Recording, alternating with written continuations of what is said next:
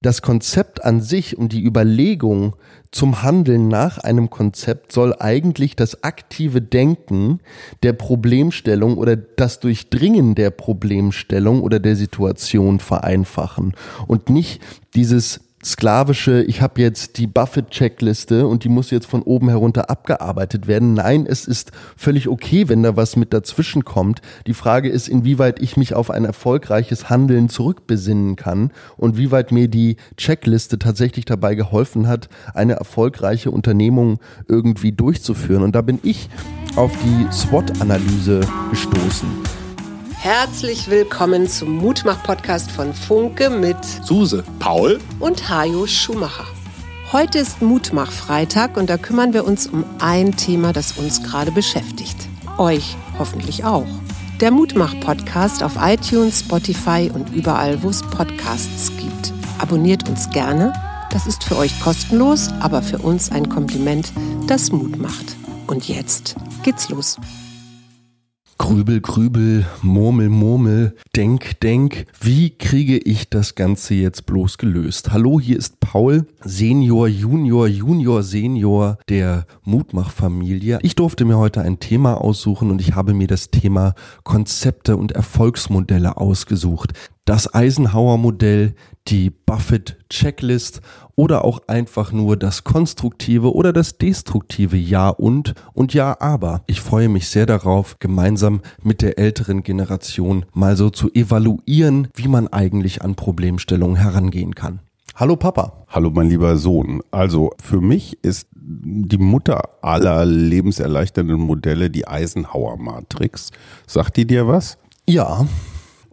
Okay, ich will dein, deine Ausführungen hier nicht unterbrechen, aber es ähm, geht um den amerikanischen Präsidenten Dwight D. Eisenhower, der galt als Meister des guten Zeitmanagements. Der hat gesagt, die dringlichsten Entscheidungen sind selten die wichtigsten. Und deswegen hat er eine Matrix ähm, entwickelt und zwar wichtig von dringlich getrennt. Das heißt, es gibt Sachen, die sind wichtig und dringlich. Die macht man sofort. Also zum Beispiel, ich habe mir mit Mama auf den Daumen gehauen und der blutet, da muss jetzt sofort ein Pflaster drum. Dann gibt's aber Sachen, die sind wichtig, aber nicht dringlich. Zum Beispiel, ich will meine Versicherungen mal durchgehen mit der Frage, brauche ich die eigentlich wirklich? Das muss ich nicht sofort machen, ist aber durchaus wichtig, um zu gucken, gebe ich zu viel Geld aus oder äh, bin ich vielleicht nicht gut genug versichert, auch so ein deutsches Problem. Das dritte Feld wäre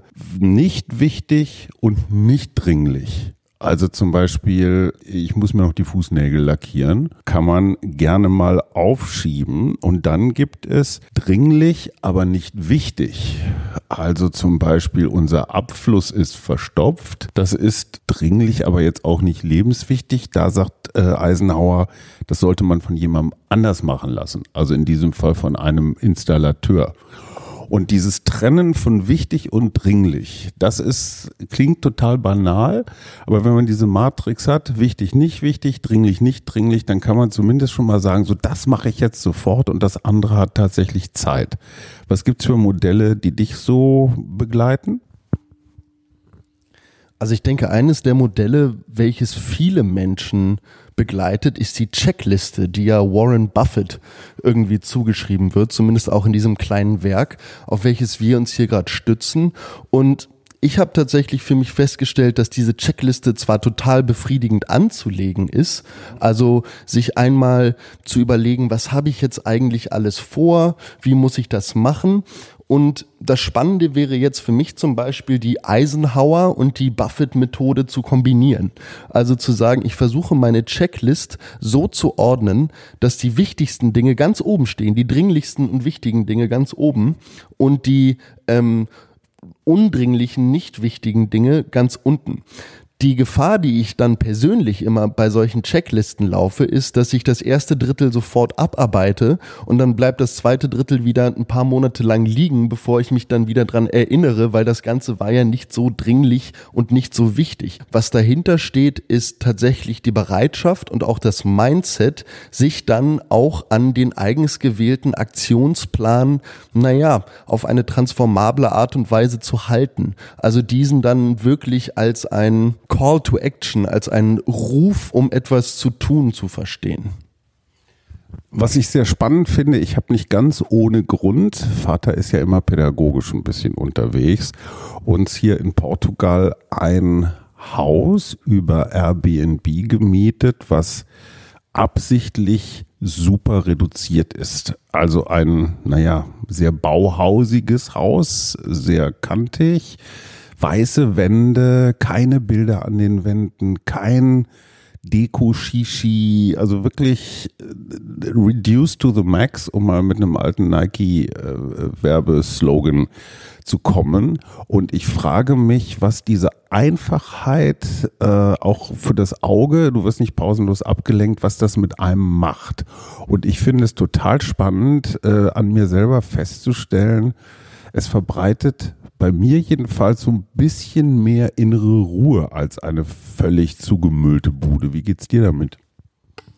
sehe ich genauso. Mich überrascht das total, wie diese freien Flächen die Interpretierbarkeit meiner eigenen stilistischen Entscheidungen dann, ich lege dieses Buch jetzt hier hin oder ich entscheide mich jetzt hier hinzusetzen, mehr in das Zentrum rücken. Das heißt, meine Entscheidung, wie ich mit dem Space umgehe, wie ich mit diesem Raum umgehe und wie ich ihn fülle, tritt in den Vordergrund. Das Handeln ähm, als, als derjenige, der diesen Raum füllt, ist wichtiger als nur das Füllende in dem Raum zu betrachten. Und das finde ich schön, weil das, das gibt mir eine Art der, der Freiheit und auch der Interpretationsfreiheit, die ich hier in diesem Haus sehr genieße und die ich auch gerade im Urlaub sehr zu schätzen weiß. Und das Spannende ist ja, dass ich ganz abgesehen von dir als meinem Vater, der natürlich eine erfolgreiche journalistische Karriere immer noch bestreitet und diese auch schon seit, naja, mehr als 40 Jahren geht, dass ich auch andere Berührungspunkte mit Erfolgsmodellen schon hatte. Und zwar habe ich ja Handball gespielt, bin mit den Füchsen zusammen in der Jugend zweimal deutscher Meister geworden. Klar, ich war nie einer der Leistungsträger der Mannschaft, trotzdem war ich Teil der Mannschaft. Und du erinnerst dich wahrscheinlich auch noch an das Frühstück, was wir mit Bob Hanning gemeinsam hatten, nachdem meine Entscheidung feststand, dass ich diesen Weg nicht mehr gehen wollen würde. Und da fielen ja auch so Sätze wie wichtiges soziales Bindeglied. Und im Nachhinein ist mir schon aufgefallen, dass das für so eine Mannschaft auch total wichtig ist, da so, naja, konzeptuell, äh, konzeptuell vielleicht sogar auch die Leute mit drin zu haben, die jetzt nicht das Spiel entscheiden, aber die die Kabine gewinnen. Also die Jungs, die quasi ne, auch mal für einen blöden Spruch oder auch mal für irgendwie ein bisschen Missmut gegenüber dem Trainer sorgen oder sowas im weitesten Sinne. Und das Spannende war ein Konzept, was Bob uns nahegebracht hat. Und dabei geht es um das Wort Team. Ich bin eh großer Fan von so Konzepten, die sich dann an so Worten orientieren. Und Bob hatte das Konzept Team erklärt als toll ein anderer macht's. Und das Problem ist, wenn wir das so verstehen, dann können wir als Mannschaft oder als Team in diesem Fall mh, naja, uns eigentlich gleich vom Turnier zurückziehen, weil wenn wir immer nur darauf hoffen, dass unser Nebenmann das schon für uns biegt, dann haben wir ein Problem auch mit der Selbstbestimmtheit in meiner Handlungsweise, in meinen Handlungsaktionen. Also hat Bob dieses Team einfach umgemünzt und hat gesagt, totales Engagement aller Mitglieder. Und zu besserem Verständnis, T-E-A-M, toll, ein anderer macht's. Das ist das klassische Delegieren. Ne? So hoffen so, ach, ich lasse meinen Scheiß hier rumstehen, wird schon jemand in die Spülmaschine räumen. Und was war das jetzt? Totales Engagement aller miteinander. Mitglieder. Ah, okay. Totales Engagement aller Mitglieder. Auch T-E-A-M, aber eine völlig andere Bedeutung, weil dieses klassische Verhältnis Ich und Wir wir sind halt ganz viele Ichs und wenn ein Ich daneben steht, dann ist es halt kein Wir mehr. Genau, und ich denke, das ist auch, du hast jetzt gerade dieses Delegieren an, angesprochen. Es geht natürlich auch darum, dass dann innerhalb einer Mannschaft auch delegiert werden kann. Das ist ja auch ganz wichtig, wenn der Mannschaftskapitän jetzt beispielsweise einen Spielzug ansagt, von dem er glaubt, dieser ist jetzt von einem Torerfolg gekrönt, dann muss er darauf zählen können, dass das Engagement des des Restes oder das Engagement vom Rest des Teams so weit stimmt, dass dieser Plan von Erfolg gekrönt sein kann. Und es ist nicht eben nicht nur der Kapitän, der zum Erfolg bei diesem Plan führt, sondern es ist eine Gesamtleistung von allen.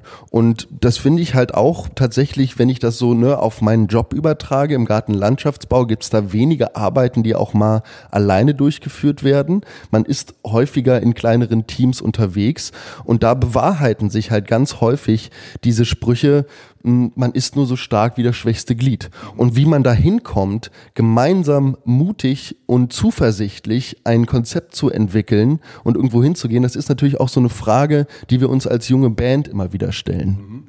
Und da sind wir bei einem Konzept, nämlich beim Feedback-Modell, was ich extrem wichtig finde, weil Feedback, ne, hört man ja überall, wie wichtig das ist.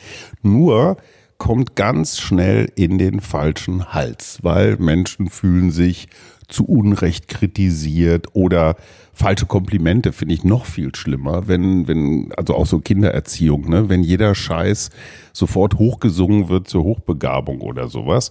Und dieser Umgang mit Feedback ist extrem schwierig. Und da gibt es eben dieses Feedback-Modell und das unterscheidet zwischen Rat, Kritik, Kompliment und Hinweis. Ganz wichtig dabei, nichts davon ist jetzt unbedingt persönlich zu nehmen. Also der Rat wäre zum Beispiel, fand ich gut, muss aber trotzdem geändert werden. Also könnte man vielleicht noch besser machen. Das ist ein Rat. Das Kompliment fand ich gut, kann auch in Zukunft so bleiben, äh, ist klar. Der Hinweis ist, fand ich jetzt nicht so gut, kann ich aber mit leben auch interessant. Und dann gibt's das, was wir am wenigsten gerne hören, nämlich die wirkliche Kritik. Das fand ich schlecht und das muss geändert werden. In dem Moment, wo ich das nicht sofort auf mich persönlich beziehe und, und damit so meine, ja, mein, mein eigenes Wesen, mein Innerstes, meine Persönlichkeit in Frage gestellt bekomme, sondern sage, aha, das war ein Rat, das war ein Hinweis, das war wirkliche Kritik, die nehme ich ernst, das war ein Kompliment, das war vielleicht auch ernst gemeint. Wenn ich es also schaffe, dieses Feedback in diese vier Kategorien einzuteilen, dann ist nicht jedes, wie zum Beispiel der Rat, äh, äh fand ich gut, muss aber trotzdem geändert werden. Das ist jetzt nicht persönlich zu nehmen, sondern es ist einfach im Sinne deines Teamgedankens ein gemeinsames Besserwerden. Also wie gesagt, äh, nicht alles, was andere Leute nicht so toll finden, ist jetzt sofort ein persönlicher Angriff. Was ich spannend finde generell tatsächlich an den Denkweisen, die hinter vielen der Konzepte bestehen, die wir hier gerade ansprechen oder auch in den letzten Tagen besprochen haben, ist, dass man meiner Meinung nach von der Starre oder von der Starrheit dieser Konzepte wegkommen muss.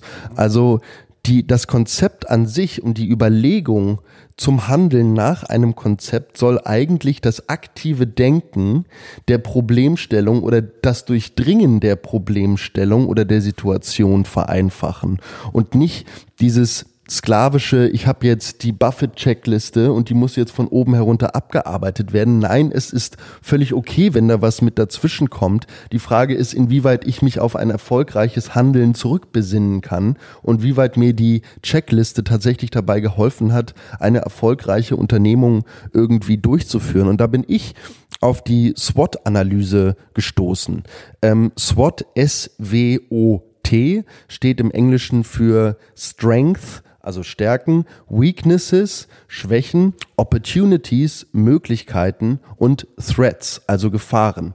Und das geht ja zurück auf eine Studie, die die Stanford University durchgeführt hat, in welcher festgestellt wurde, dass die Unternehmen, welche untersucht wurden, eine Diskrepanz von bis zu 35 Prozent hatten, wenn es darum ging, die Ziele, die ausgerufen waren, zu erreichen und wo dann letzten Endes der Output der Angestellten, naja, rausgekommen ist. Und das Spannende ist jetzt, dass diese Studie herausgefunden hat, das lag gar nicht an den Angestellten, dass diese Diskrepanz da aufgetreten ist, sondern es lag an einer unklaren Zielvorgabe.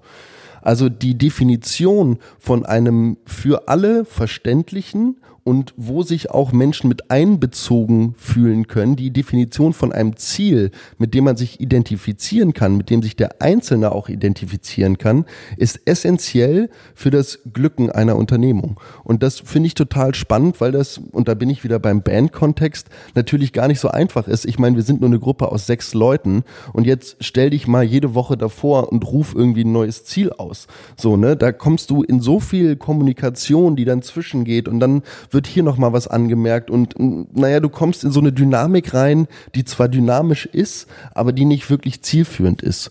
Und sich daraus zu befreien mit Hilfe so eines Konzeptes, das finde ich total spannend. Aber lass uns dieses SWOT-Modell jetzt mal für eure Band durchgehen. Wenn du sagst, wo sind eure Stärken?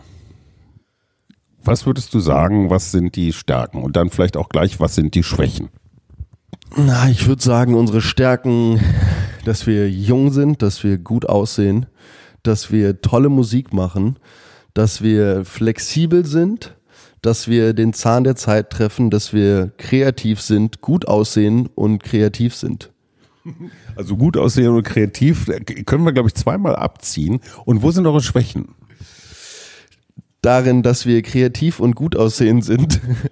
nee, und ich glaube, unsere Schwächen oder da, wo wir uns am meisten immer noch selber beschneiden, ist tatsächlich die Kommunikation. Ich möchte da meinen Kollegen Tobi Real Talk, unser Star-Posaunist, ähm, einmal mit einer Aussage hervorheben. Der hat nämlich mal gesagt, man kann so viel reden, wie man will, am Ende scheitert es doch an der Kommunikation also war es für uns essentiell wichtig, auch ein Konzept zu finden, in welchem ich quasi Entscheidungen, die ich selber autonom für die Band oder auch für mich treffe, in einem Bandkontext mitzudenken. Und insofern, insofern haben wir uns da auch selber ein Konzept überlegt. Ich werde jetzt, also, ne, um einfach meinen Erfolg in der Zukunft auch noch so ein bisschen geheimnisvoll zu halten, werde ich natürlich die Buchidee, die hinter diesem Konzept steht, jetzt noch nicht hier exklusiv in diesem Podcast teilen. Wer weiß, welcher Erfolg da am Horizont lauert. Ich bin auf jeden Fall sehr gewillt, ihn zu planen. Was die Möglichkeiten angeht, so denke ich, dass das wichtig ist in einer Band, mh, zu, zu überlegen, was bringt uns jetzt dieser Auftritt zum Beispiel. Unser Output ist jetzt in dem Fall der Auftritt, welchen wir generieren können. Ne? Also ist das jetzt ein Auftritt, der ist gut für die Bandkasse? Ist das ein Auftritt, der ist gut für Öffentlichkeitsarbeit? Ist das ein Auftritt, den wir machen, weil wir den Veranstalter so gerne mögen? Also wo liegen tatsächlich unsere Möglichkeiten? Und wenn es um Erfolg geht und die Möglichkeiten, hm, naja, dann ist natürlich immer der Rockstar eigentlich das letztlich das Ziel. So, und das letzte sind die Gefahren. Wo siehst du die Gefahren für eure Band? Genau da, wo ich auch die Stärken sehe. Und zwar in der Vereinigung von sechs Individuen. Dadurch, dass wir sehr charakterstarke Mitglieder haben und diese sich nicht zu schade sind, ihre persönliche Meinung auch im Bandkontext stark und klar zu vertreten, sehe ich darin auch genau die größte Gefahr. Ich möchte keinem meiner Bandmitglieder zuschreiben, dass dieser absichtlich in ein gemeinsames Projekt irgendwie reincrashen wollen würde. Ich habe aber auch festgestellt, dass naja, in so einer Banddynamik die persönliche Befindlichkeit, wenn ich das jetzt mal so krass sagen darf, einen ganz, ganz anderen Stellenwert bekommt. Man macht sich emotional wirklich nackig voreinander in jeder Bandprobe aufs Neue. Und wenn es da dann dazu kommt, dass unklar oder das hm, verlegen oder vielleicht auch verhohlen anklagend oder so kommuniziert wird, dann kommen wir ganz, ganz schnell in Teufelsküche. Und da komme ich jetzt mit einem weiteren Modell, nämlich das AI-Modell oder AI. Das steht nicht für Artificial Intelligence, sondern für Appreciative Inquiry. Das heißt so viel wie teilnahmsvolle Nachfrage. Und das Modell finde ich insofern spannend, weil man sich damit sehr, sehr gut selbst befragen kann. Und zwar gibt es da auch wieder zwei Achsen, nämlich einmal negativ-positiv, einmal konstruktiv-destruktiv. Du bist dann destruktiv negativ, wenn du einfach auf irgendeine Frage Nein antwortest. Du bist negativ konstruktiv, wenn du immerhin sagst Nein, weil, also du begründest es, das ist aber beides noch nicht positiv. Das erzeugt beides noch, weil es eben Nein ist, so ablehnend beim Gegenüber, naja, ähm, Ablehnung. Deswegen kann man ja auch antworten, ja und. Oder aber ja, aber. Ja, aber wäre positiv destruktiv, ja und wäre positiv konstruktiv. Klassisches Beispiel, du sagst, was weiß ich, wir sind sechs Individuen in der Band, die sich ja vielleicht manchmal im Weg stehen oder deren Egos äh, sich so überkreuzen. Ähm, und dann würde ich sagen, das kann ja gar nichts werden. Ne? Das wäre jetzt dieses Nein destruktiv. Nein konstruktiv wäre, ja, das kann nichts werden, weil ihr nicht bereit seid, euer Ego im Dienste der Gruppe hintanzustellen. Konstruktiv positiv wäre, ja, das ist doch toll, das sind sechs starke Persönlichkeiten, die können im Zusammenspiel das und das erreichen. Und ich glaube, das, was mir am nächsten wäre, wäre in diesem Fall positiv destruktiv. Ja, ihr seid sechs Charaktere, aber ihr müsst aufpassen, dass.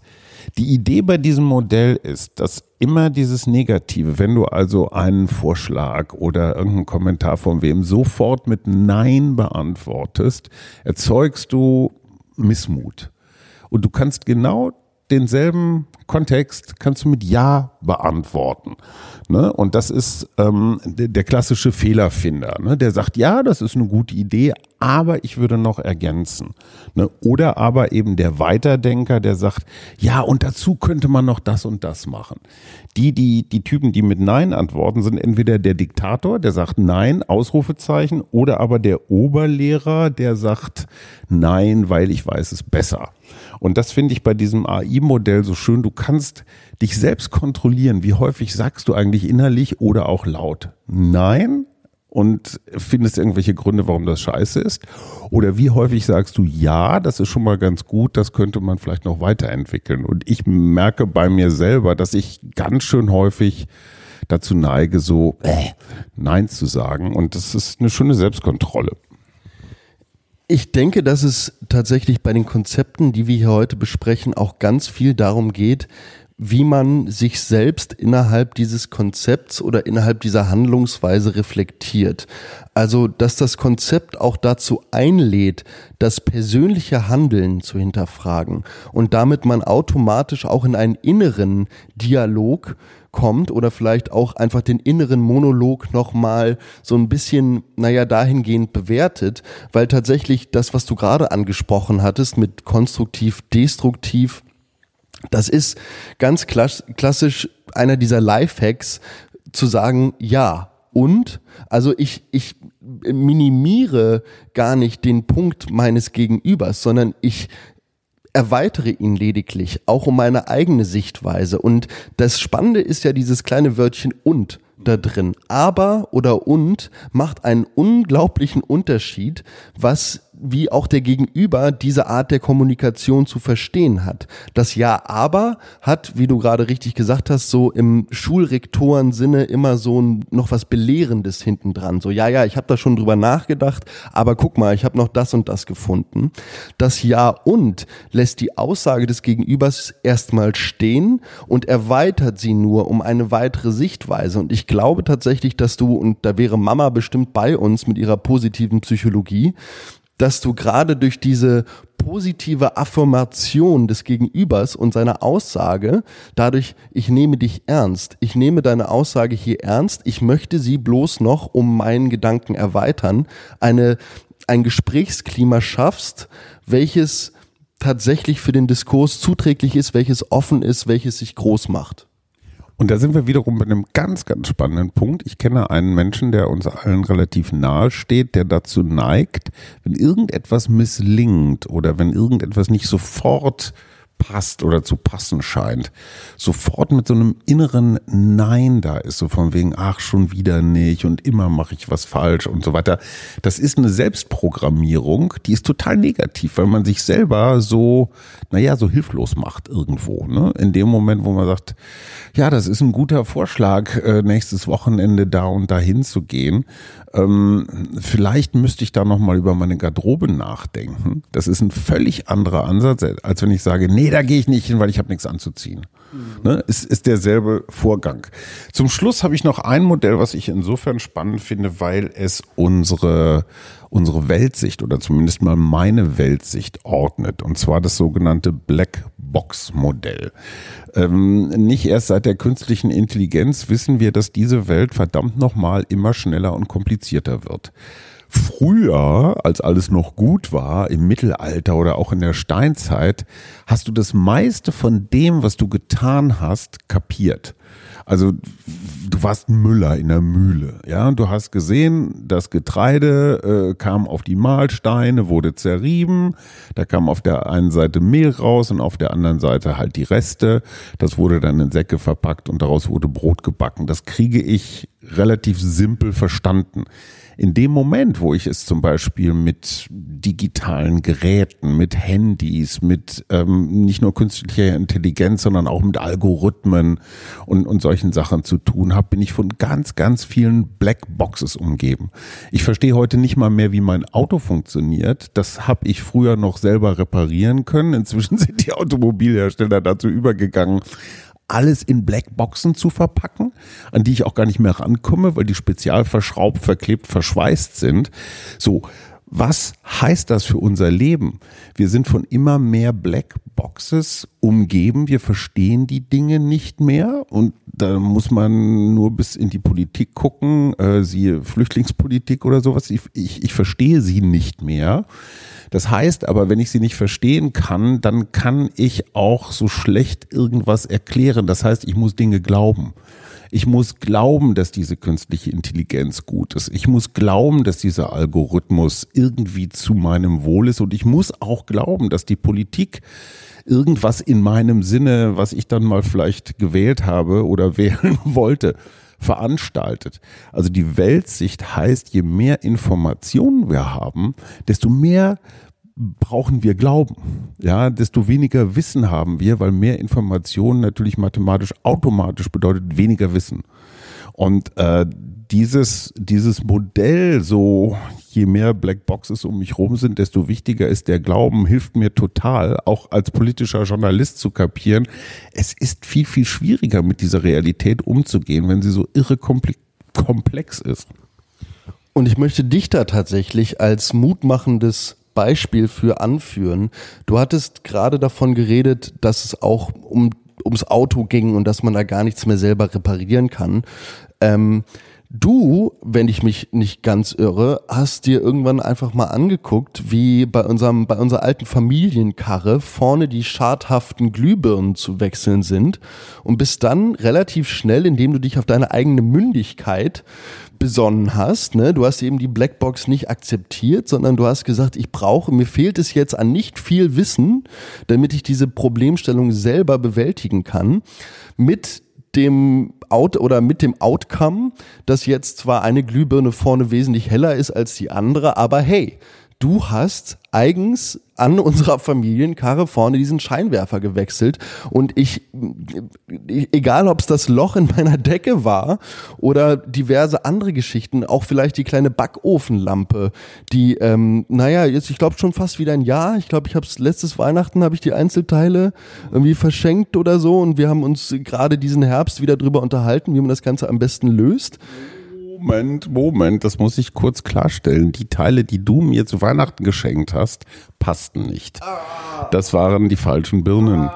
Ich habe ähm, die richtigen Birnen erworben, sogar die Dichtungen dafür, weil Backofen sehr heiß, das muss irgendwie hitzegeschützt werden. Die Dichtungen kosten ungefähr so viel, wie ich früher für ein Auto bezahlt habe. Irgendwie Stück fast 30 Euro. Du brauchst aber zwei davon und die Birne funktioniert trotzdem nicht. Das heißt also, das Problem ist irgendwo anders. Aber gut, wir wollen die Leute nicht mit unseren Haushaltsgeräten nerven. Ähm, ganz zum Schluss für mich extrem wichtig, um das Grübeln ein klein wenig zu reduzieren und das Denken und damit das Leben ein bisschen einfacher zu machen, ist der Umgang mit Widersprüchen. Elon Musk hat letzte Woche scharf kritisiert, dass die Ampelregierung, insbesondere die grüne Außenministerin Frau Baerbock, die Seenotrettung finanziert, also mit unterstützt. Ich glaube, es sind 1,2 Millionen Euro, die ich weiß gar nicht, ob in der ganzen Legislatur oder in einem Jahr eben in die Seenotrettung gehen. Also Menschen, die mit Schiffen durchs Mittelmeer fahren, um potenziell ertrinkende migrantische Flüchtlinge, die da übersetzen, zu retten. So, Elon Musk sagt, ihr seid ja total bescheuert, weil ihr diesen naja, diesen Pull-Faktor, so von wegen, in Afrika spricht sich rum, da wird jeder gerettet und äh, du musst gar keine Angst haben vor dieser Überfahrt, weil das natürlich ein falsches Signal ist. Und Elon Musk sagt, das, das ist ja, das macht man ja so gar nicht. Die Übersetzung heißt, lass die Leute doch ersaufen. Und ich glaube, es ist ein modernes Denken, wenn man hinkriegt, auf der einen Seite Seenotrettung rettet Menschen in, ne, da sind wir wieder bei der Prioritätenliste, in unmittelbarer Not. Das ist dringlich und wichtig, um mit Eisenhower zu reden. Es ist jetzt vielleicht auch wichtig, aber nicht ganz so dringlich angesichts des unmittelbaren Todes, dass man ein Signal nach Afrika schickt, so Leute, es hat keinen Zweck, versucht es gar nicht, erst Europa ist eine Festung. Das heißt, ich weiß, es ertrinken Tausende, Zehntausende im Mittelmeer, aber einige wenige werden immerhin gerettet. Das ist alles widersprüchlich und trotzdem ist es richtig und trotzdem ist es so, dass man damit umgehen kann, ohne zu so einer Elon Musk-haften Radikalität zu kommen, wir lassen die Leute verrecken. Also ich kann Abschreckung im Sinne von, es kann nicht jeder, der will, nach Europa. Das sind einfach zu viele. Ja, auf der anderen Seite aber heißt das noch lange nicht, dass wir deswegen äh, jede arme Seele im Mittelmeer ersaufen lassen. Ich weiß, dass das eine schwierige, also das ist halt so dieses Max Webersche, ähm, äh, die Rationalität. Oh, Entschuldigung, Amadeus, da müssen wir äh, mal kurz schneiden an diesem Moment ähm, Max Weber Verantwortungsethik und Gesinnungsethik. Genau. Max Weber unterscheidet zwischen Verantwortungsethik und Gesinnungsethik. Die Gesinnungsethik heißt so sinngemäß, du musst jedes Menschenleben auf der Welt retten. Das weiß man, das wird scheitern. Die Verantwortungsethik bedeutet, ich gucke, was ist das Ergebnis meines Handelns und ich rette zumindest mal ein paar Dutzend Menschen. Als Verantwortungsethiker ist man meistens besser davor als als Gesinnungsethiker, weil man dann immer so starr, ähm, na, irgendwie so dogmatisch unterwegs ist. Was hast du dir vorgenommen für die letzten Tage unseres äh, Hierseins, mein Guter? Auch ich werde definitiv noch ein bisschen in diesem 50 Erfolgsmodelle Buch rumblättern. Ich finde das sehr, sehr schön verpackt. Also einfach immer so auf einer Doppelseite, vielleicht mal vier Seiten oder so, sehr, sehr kurz und kompakt erklärt, wie man ins Handeln kommt oder wie man zumindest aus dem Grübeln in konstruktives Denken kommt und dann vielleicht das Ganze in Handeln übersetzen kann. Ich fand das auch sehr spannend. Wir lagen gestern Nachmittag irgendwann am Strand und ähm, fing einfach so an, uns darüber zu unterhalten. Und da sind so ein paar Takes drin, die finde ich super und ich genieße das. Ich glaube, ich hatte es in der Montagsfolge schon gesagt. Total hier einfach so ein bisschen, ja, mit euch beiden tatsächlich, meinem Vater und meinem kleinen Bruder, Zeit zu verbringen und, naja, so über das Leben zu plaudern. Und das schönste Modell, was in diesem Buch drin ist, was übrigens schon von 2008 stammt, also das ist äh, von einer gewissen Zeitlosigkeit. Du hast hier sogar so eine Matrix, Matrix drin, wie ich mich verbessere, wie ich mich besser verstehe, wie ich andere besser verstehe und wie ich andere besser mache. Das heißt, alle diese Modelle sind irgendwo in diesem Koordinatensystem aufgezeigt und wie ich mich besser verstehe, war zum Beispiel gerade dieses, dieses ähm, äh, AI-Modell. Ne? Also wenn ich äh, Vorschläge mit einem Nein quittiere, ist das keine gute Idee. Das ist jetzt hier, wie ich mich und andere besser verstehe. Siehst du hier so ein zentrales oder das Eisenhower-Modell ist zum Beispiel eins, wie ich mich verbessere oder das äh, Denken, wie ich andere besser verstehe, ist dann zum Beispiel der schwarze Schwan, äh, kennt man ja, oder dieses Blackbox-Ding, was ich eben zitiert habe, das halt alles immer komplexer wird. Ähm, hast du noch irgendeine eine Lieblingstheorie, wenn du da so reinguckst, oder? Also meine Lieblingstheorie hat sich tatsächlich im Vorwort des Buches irgendwie manifestiert. Und zwar ging es darum, dass es einen Unterschied zwischen europäischen, äh, europäischem und amerikanischen Aktionsplan gibt, quasi. Also dem Amerikaner wird so ein Pragmatismus zugeschrieben. Da geht es quasi so lange um Trial and Error, bis ich irgendwann zum Erfolg komme. Da wird also direkt quasi ein Plan zum Handeln ähm, mit mit implementiert und das Ganze drückt sich ja in diesem Energiemodell aus. Da wird dann davon geredet, dass Amerika dream-driven sei. Also man guckt in die Zukunft in, im Sinne eines eines Tortenmodells quasi. 65 Prozent der eigenen Ausrichtung gucken in die Zukunft, 5 Prozent sind Vergangenheit, 30 Prozent sind jetzt. Und dem gegenüber gibt es das, naja, wie soll man sagen, erinnerungsbehaftete Handeln quasi. Das wird uns Europäern so ein bisschen zugeschrieben. Da liegt der größte Anteil dieses Kuchenmodells in der Vergangenheit. Das heißt, wir besinnen uns erst darauf zurück, hm, welche vergleichbaren Situationen habe ich vielleicht vielleicht schon mal erlebt. 40 Prozent sind also Vergangenheit, 30 Prozent Zukunft, 30 Prozent jetzt. Wir nehmen also unser älteres Ich und versuchen dies auf die neue Situation, naja, umzumünzen, zu adaptieren. Also ich glaube, der große Unterschied liegt daran, dass die Europäer aus ihrer historischen Vergangenheit immer so einen Auftrag ableiten. Ne? Wir haben doch das und das, was weiß ich, wir haben Diktatur erlebt, das darf nicht wieder passieren. So, das heißt, die Begründung des Handelns kommt aus der Vergangenheit. Bei den Amerikanern ist es deutlich anders. Da ist eine ganz große Hoffnung, so, äh, also natürlich auch Bangen, was wird in der Zukunft sein. Was für uns, interessanterweise für uns Europäer, wenn man mal dieses sehr schemenhafte Modell nimmt, ähm, nicht so wichtig ist mit dieser Zukunft. Hat vielleicht dann auch was mit Innovationsfreude oder so zu tun. Ähm, und dann gibt's noch das asiatische Modell, was ich total spannend finde nach diesem, äh, nach dieser Statistik hier leben die meisten asiatischen Menschen im Jetzt und äh, nur zu 20 Prozent in der Zukunft und zu ganz, ganz wenigen 10 Prozenten in der Vergangenheit. Ob das jetzt alles so stimmt, ist eigentlich egal. Aber es ist wie alle diese Modelle so eine Hilfe, um Dinge besser einordnen zu können. Und ich glaube, das ist eines der größten Probleme unserer Tage, so Einordnungsmuster zu haben, die nicht nur zwischen gut, böse, falsch, richtig, ja, nein liegen, sondern, naja, noch so ein paar Zwischenräume aufmachen. Und dafür hat diese Folge hoffentlich äh, ein klein bisschen ähm, einen Beitrag geleistet. Ja, das hoffe ich auch. Und ich habe es eingangs gesagt, Erfolg ist kein Glück. Aber das glaube ich eigentlich nicht so ganz, weil mein Konzept von Erfolg besteht auf jeden Fall darin, dass man sich das Glück erlaubt.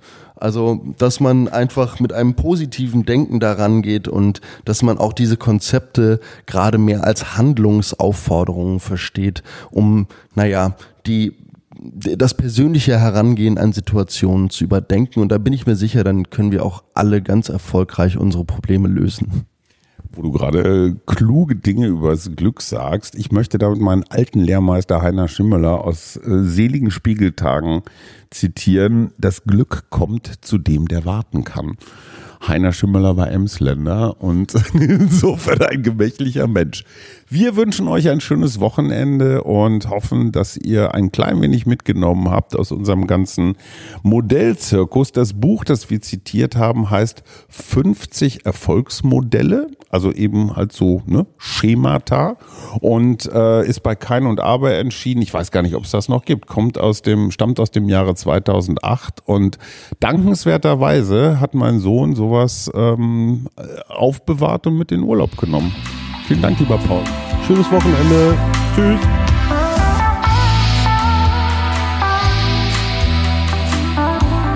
Wir. Arbeit, Leben, Liebe. Der Mutmach-Podcast der Berliner Morgenpost.